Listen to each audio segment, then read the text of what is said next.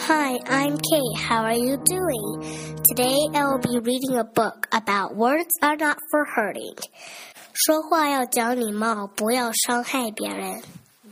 我开始读了啊。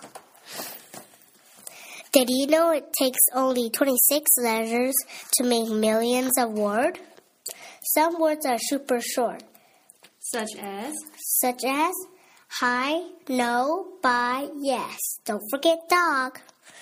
Some words are really long. Dingamajig, Mississippi, abracadabra. And some words are just plain silly. Wiggly, giggly, cock-a-doodle-doo. Words help you say lots of important things like I love you, thank you for helping me, you're welcome. Some words, sometimes your words are loud. Ready or not, here I come. Some and sometimes your words are soft. Shh. Sometimes your words are funny. Knock knock, who's there? Sometimes you even sing them. La la la la la la la fa la la la la la. Your words belong to you. You choose what to say and how to say it. Your words can hurt or your words can help. These are helpful words, like, let's work together. Do you want to share this with me? I'm glad we're friends. We can take turns. These are hurtful words, such as, you can't play with us. Your clothes are ugly. You're stupid. Get out of here.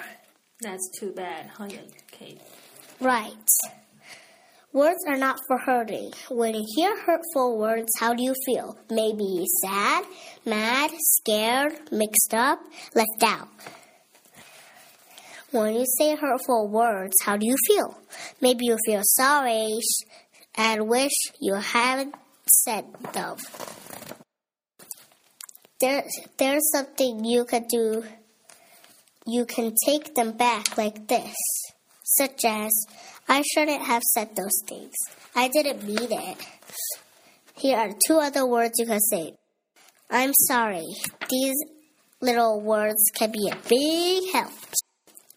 When you hear hurtful words, what can you do?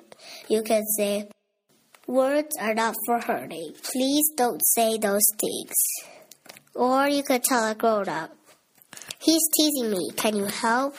Your words are important. If you think before you speak, you can use your words well.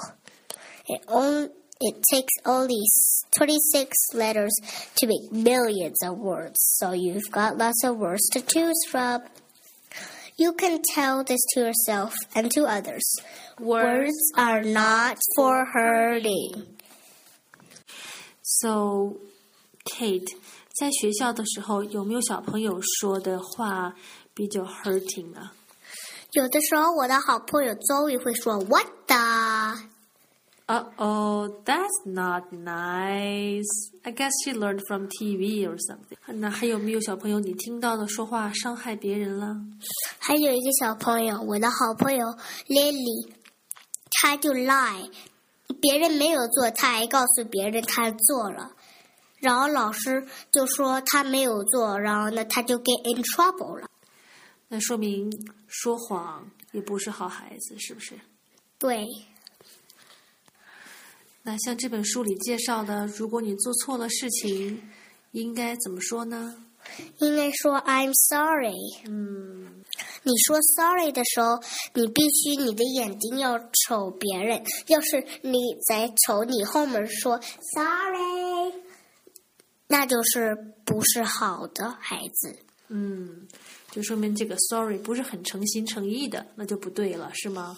对，就像就像你不太说 sorry，就是 sorry，嗯，那就不是真心的道歉就像 you don't mean it。啊。